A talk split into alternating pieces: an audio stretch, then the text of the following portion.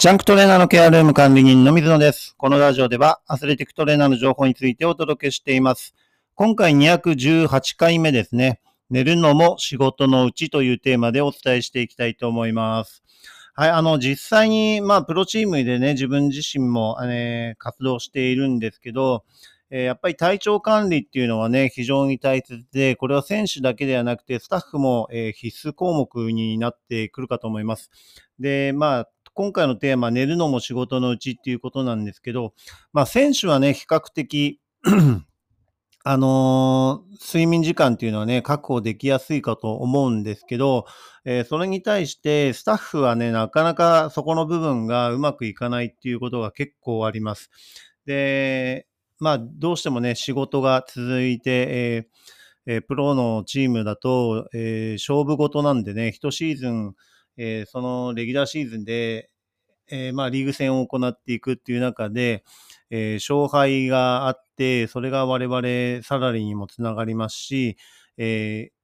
その成績次第によっては、えーその年でね、契約満了とか、途中で、シーズン途中でカットされるっていうのが、ヘッドコーチとかでは十分あるんですね。はい。ですから、そういった責任をね、あの、抱えている、まあ、トップのね、ヘッドコーチなんかは、えー仕事時間がかなり多くなって、睡眠時間もなかなか確保できないとかね。えーまあ、僕の関わっているのはバスケットボールっていう競技なんですけど、戦術戦略っていうのがかなり、えー多くあって、それに対してビデオを、えー試合なり練習なり日々、えーそういった映像をチェックして、編集して、えーその部分でね、必要な部分をクリップとして出して、えー翌日の練習とかね、そういったミーティングの時に提示できるようにするっていうのが、えーコーチ、えーヘッドコーチはじめアシスタントコーチとかね、そういったコーチ業の方々の仕事になっているという形です。はい。で、それ以外のスタッフの、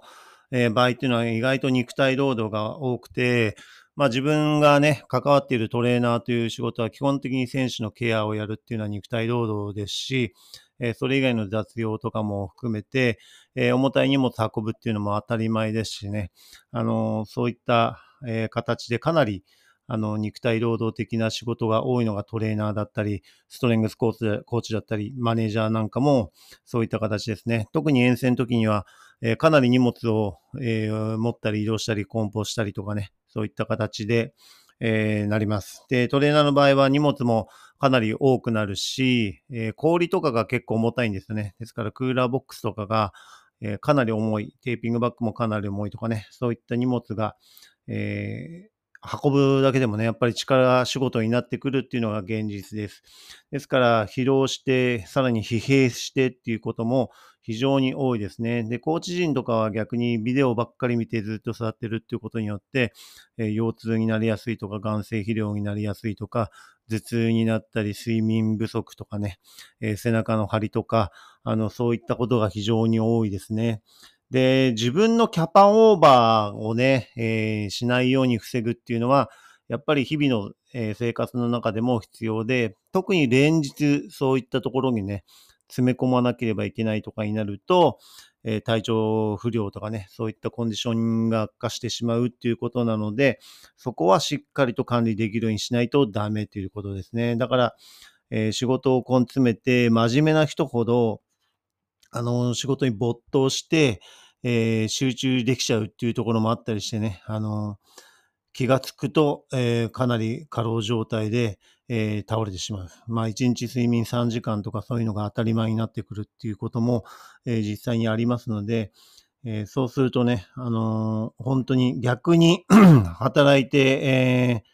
根詰めてやることが他のスタッフに対して、え迷惑になってしまうっていうね、あのそのポジションの穴埋めをするっていうのが結構周りにとっては、えー負担が大きくなってくるので、えーしっかりと寝るのも仕事うちっていうのはそういうことから、えー今回ね、テーマにさせていただきます。いさせていただいています。はい。ですからね、穴を開けてしまうっていうことがないようにっていうのはやっぱり大切で、えー最も疲労回復できることっていうのは、えー食べて、えー寝てっていう、で、さらに適度な運動してとか、そういった形なので、コーチの人ってど、どっちかっていうとあんまり運動もしないでね、あの、現役上がってしまったりとかっていう風になると、運動するっていうよりは、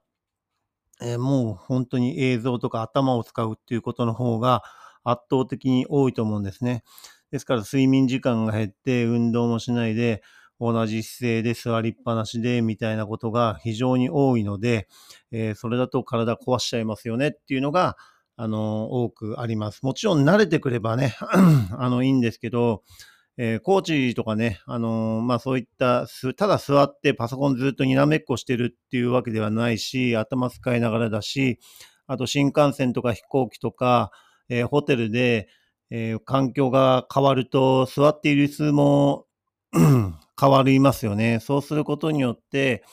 えー、そこにアジャストできる椅子もあれば、全く体に合わないとかね、そういったこともあるので、えー、意外と腰痛っていうのは起こしやすいっていうのが、あの、コーチ業の、えー、職業病みたいな形ですね。で、我々、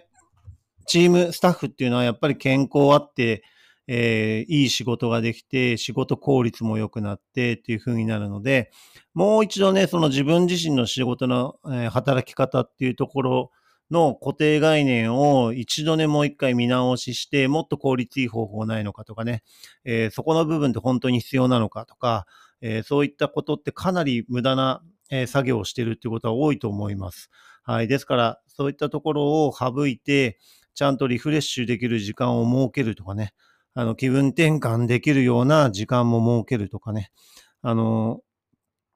たまにはね、趣味とかね、まあ映画見たりとか、そういった、えー、ドラマ見たりとか、そういったところもね、必要だったりすると思いますし、えー、もう仕事ばっかりとかね、あのー、戦術戦略の映像ばかり見てると、やっぱりね、おかしくなってくるっていうのが、あの、1ヶ月とか2ヶ月ぐらいだったら全然、あの、大したことはなかったりしますけど、それが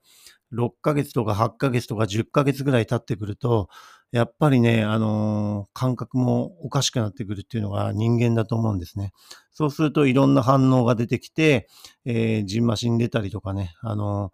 急に高熱出たりとか、えー、免疫力下がってきますので、普段だったら大丈夫なレベルなのに、風邪ひいて寝込んでしまうっていうようなことがね、実際に起こりうると思いますので、えー、しっかりと睡眠をとる、寝るのも仕事のうちっていうところを意識して、えー、取り組むようにするといいのかなというふうに思います。で、これはまあ、トレーナーのね、え、ことに関する、えテーマではないですけど、やっぱりチームとかね、そういうプロのチームのスタッフとして関わる以上、え体調管理っていうのはしっかりできるように、えそこの部分でね、自己管理。特に我々トレーナーっていうのは、え選手、スタッフの健康を管理するっていう仕事なので、自分自身が体調を壊しているしまうと、